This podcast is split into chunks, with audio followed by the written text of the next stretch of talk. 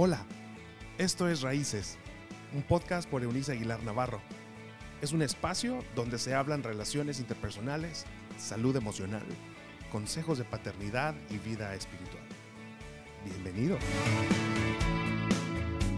Hola, hola. Estamos en la recta final de nuestras entregas esta semana aquí en Raíces.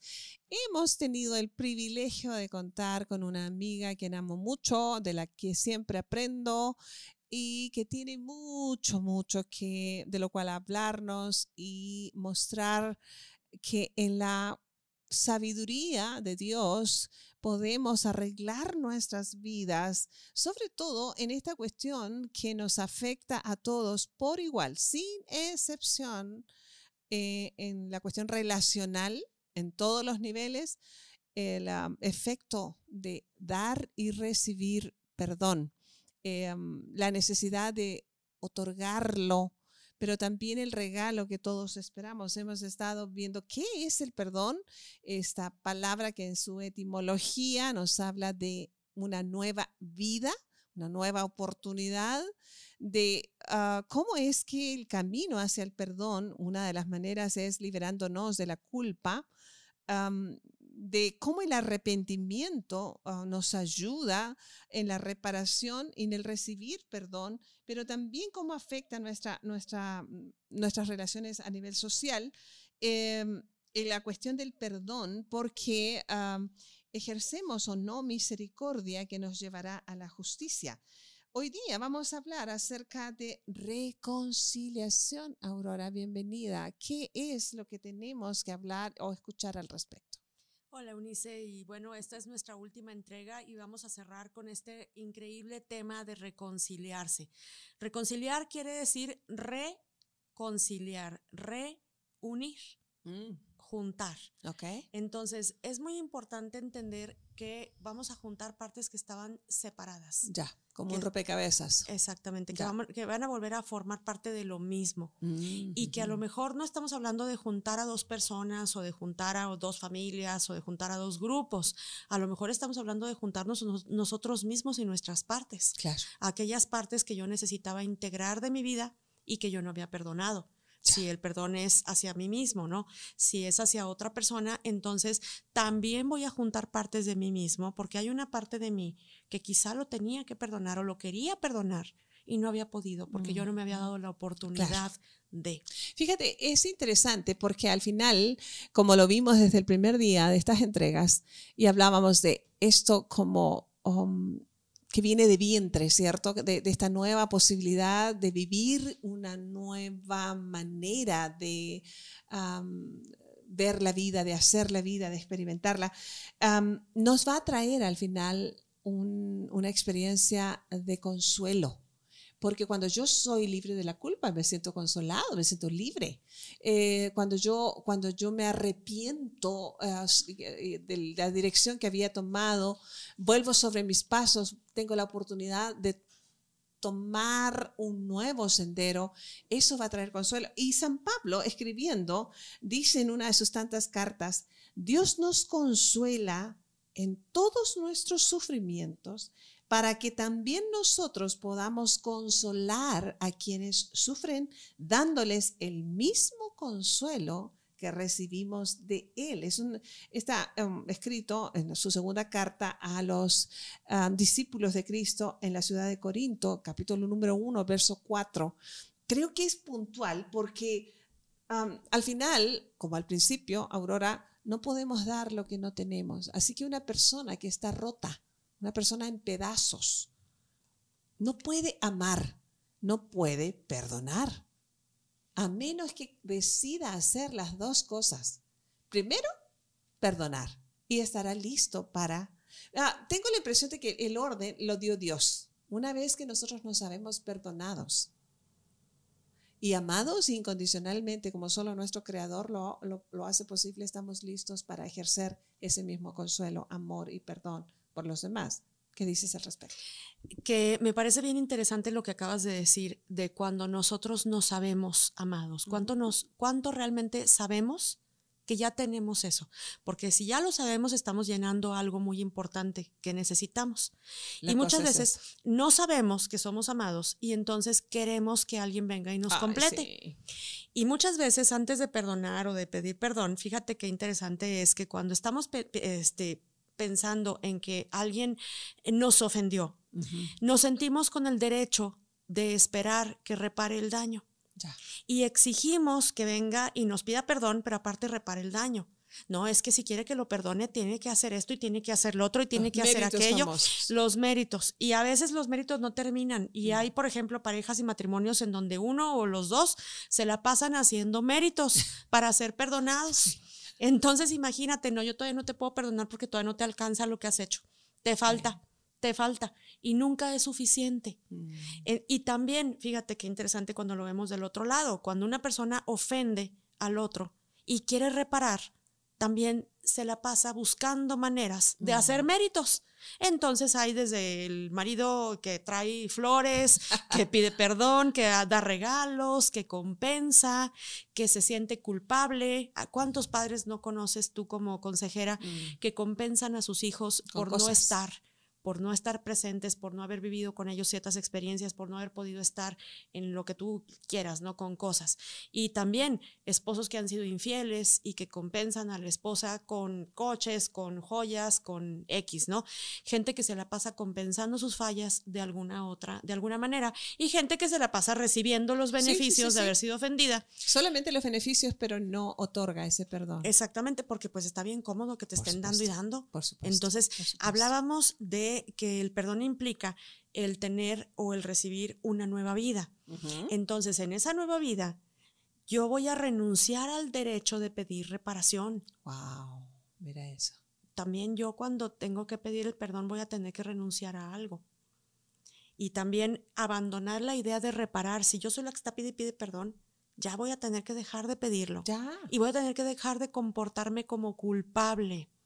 ¿Cuánta gente conoces que se siente culpable de algo y se, se muestra como culpable? Se, vive. Vive. Vive como un culpable. En esa conducta de culpabilidad. Sí, sí, sí. Entonces, vamos a tener que hacer renuncias importantes, vamos a tener que soltar de ambas partes. Y eso quiere decir que todos vamos a tener que aceptar esta nueva vida. No solamente es dar el perdón y ya, sino cómo me quedo yo si doy el perdón. A lo mejor yo no sé vivir habiendo dado el perdón. Sí, por eso, fíjate, eventualmente un mal chiste dice que, que las mujeres no solamente son histéricas, pero son históricas a la hora de las, de las, de las discusiones. Y bueno, se lo atribuyen a, las féminas, pero yo creo que esto es el corazón de todos los seres humanos. Porque todo está bien en esta disque reconciliación aparente hasta la nueva crisis donde volvemos a tomar lo que se suponía que estaba perdonado y lo traemos a la luz. Porque aquí hay una postura que yo he aprendido desde, desde, desde la base bíblica, es que Dios no nos creó a nosotros con la capacidad de olvido. No está en su propósito. ¿Por qué? Porque como leía yo hace un momento, con el mismo consuelo con que hemos sido consolados por Dios, vamos a ser de consuelo a los demás. Entonces, la experiencia negativa ah, que, eh, por la que nosotros transitamos cuando fuimos ofendidos, cuando fuimos engañados, o lo que sea que haya causado el dolor emocional y haya roto la relación o lo que sea, en ese aspecto, una vez perdonado, terminado el proceso. Acuérdense que es un proceso, como tú decías, no, podemos esperar que dos minutos después ya... Entonces, la gente que dice, yo perdono, pero no olvido, creo que es, un, es, una, es una frase hecha, mal hecha, muy mal hecha. Porque no, ni Dios espera que tú lo olvides, porque Él espera que una vez superado el proceso natural, normal, hacia el perdón total, tomemos la experiencia como materia prima de donde fuimos nosotros consolados para poder consolar a otros en su momento. Entonces creo que es muy puntual que nosotros lo dejemos claro. Ah, lo decíamos, no es lo mismo un raspón que se sana en tres días que una quemadura de tercer grado que puede tardarse hasta 10 meses en ser reparada. No es lo mismo una ofensa ligera que un adulterio, o, no solamente ocasional, sino Repetido. repetido, por ejemplo. O no es lo mismo que a uno lo hayan maltratado en la oficina de correos a que te hayan asesinado a tu familia en el holocausto. ¿Estás de acuerdo? Entonces, hay niveles de heridas emocionales y nos vamos a tardar más o menos tiempo en el proceso. Pero por favor, por favor, no, ni por un momento pensemos que está en el plan de Dios que nosotros olvidemos. Tú lo sabes como especialista, nosotros reeditamos nuestros recuerdos, pero para utilizarlos después. Eh, eh, acabas de decir algo muy importante y quisiera retomar lo primero que dijiste. No tenemos la capacidad de olvidar, pero sí tenemos la capacidad de orientar nuestra atención Bien. incluso en los recuerdos que no queremos tener. Cuando tú te enfocas, cuando tu enfoque, cuando tu atención está concentrada hacia un recuerdo, por ejemplo, de algo que ya perdonaste, y tú te diriges la atención como si fuera dirigir una flecha hacia un blanco, y tú te concentras en ese recuerdo porque te viene a la mente y dices, yo ya perdoné, pero no olvido, y entonces le pones atención a ese recuerdo, estás fallando en el blanco O sea, estás pecando. estás pecando de nuevo porque tú ya no puedes recordar eso. Aun cuando te venga a la memoria, porque te va a venir a la memoria, no lo has olvidado, no podemos resetear la memoria como si fuera una computadora. Sí podemos entonces dirigir nuestra atención, enfocarnos, cambiar el foco hacia otro lugar.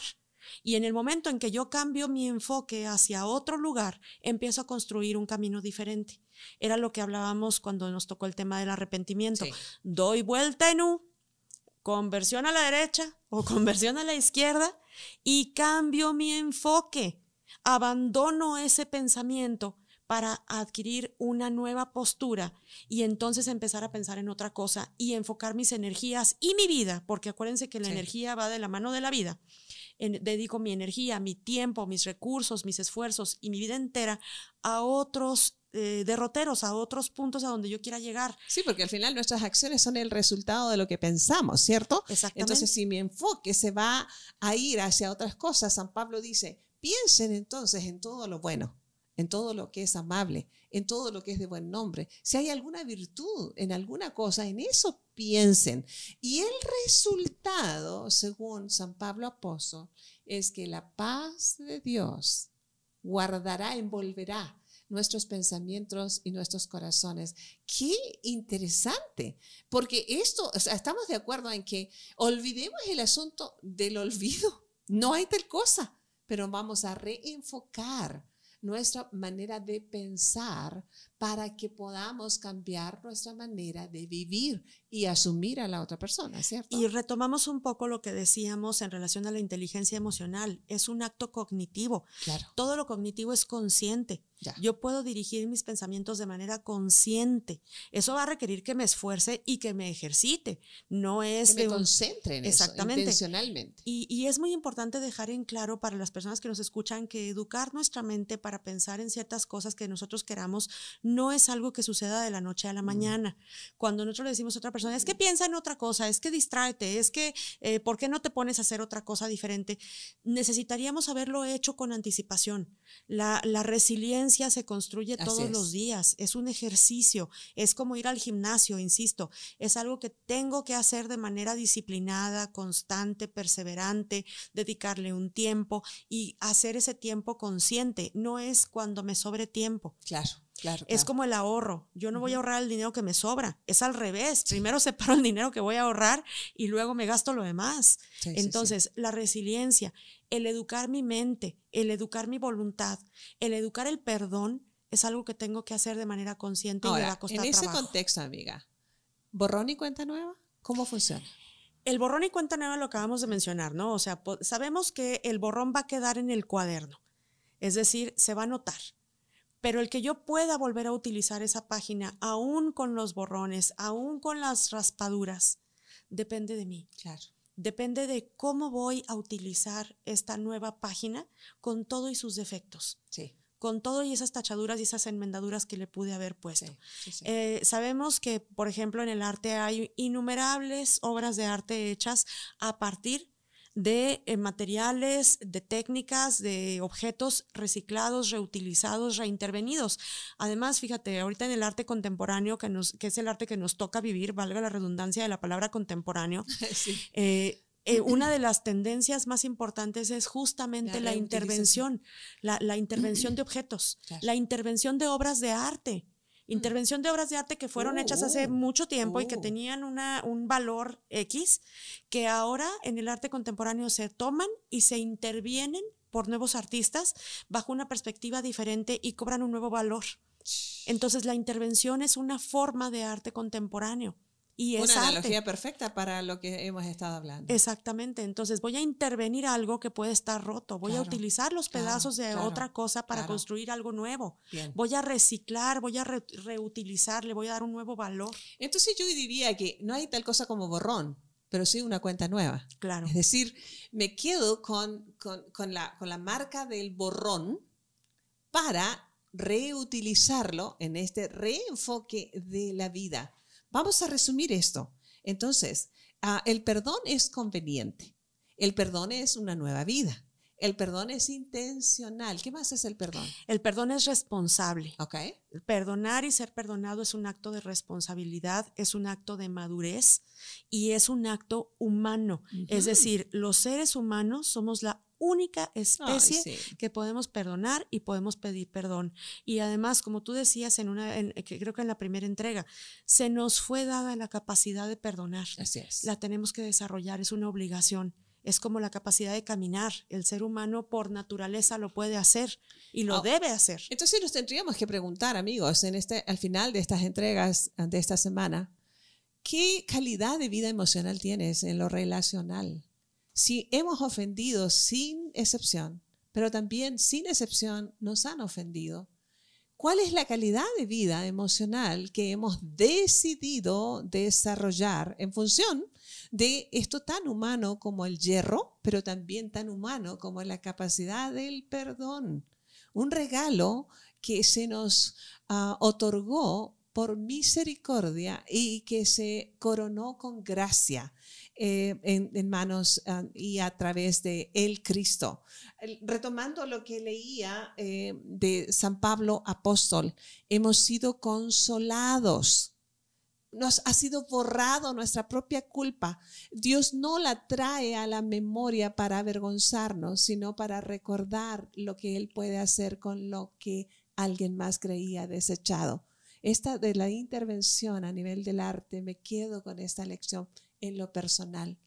Si nosotros somos obras maestras, es una declaración también paulina en el texto bíblico neotestamentario, dice que nosotros somos las obras maestras de Dios. Y creo que se volvieron, nos volvimos una obra maestra, nos volvemos una obra maestra de Dios cuando le dejamos a Él precisamente intervenirnos, de tal manera que lo que alguien más ah, ah, provocó o nos provocamos nosotros por malas decisiones, Él lo puede reinventar y hacer que el valor original no solamente se recobre, pero que añada valor a esta nueva manera de vernos a nosotros mismos y cómo la riqueza que acabamos de recibir divinamente la podemos otorgar para ser de consuelo a otros. ¿Qué te pareció esta semana de reflexiones, amiga mía? Ay, a mí me encanta reflexionar contigo y platicar así entre amigas. Me encanta tener la oportunidad de compartir lo que hago y compartirlo contigo, que sé que nos entendemos muy bien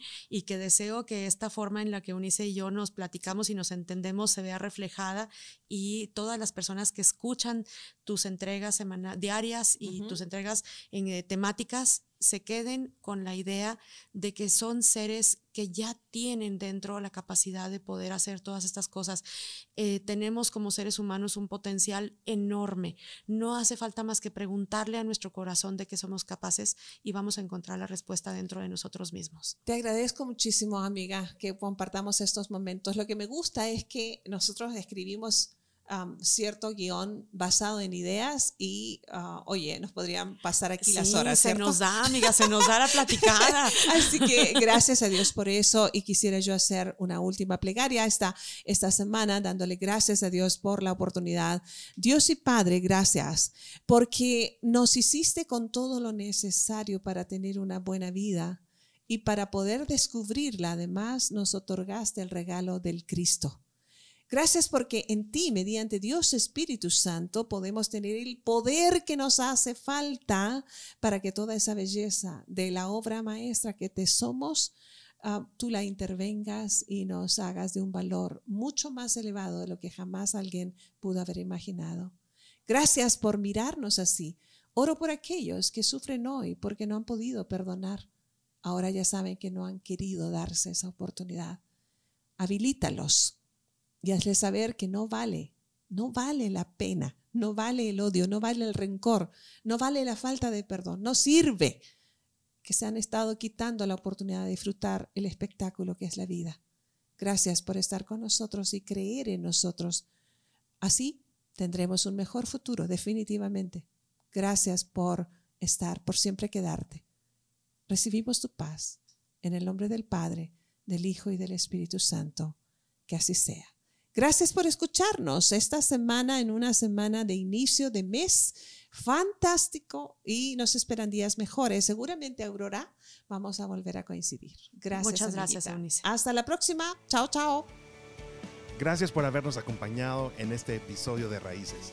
Te invitamos a que te suscribas en la plataforma de tu preferencia y también que puedas compartir con aquellos que están en tu mundo de este contenido. Puedes seguir conectado a través de la página web www.euniceaguilar.com. También en Facebook, búscanos como Raíces Familias Estables y en Instagram como arroba Eunice Aguilar N. Nos escuchamos en la próxima.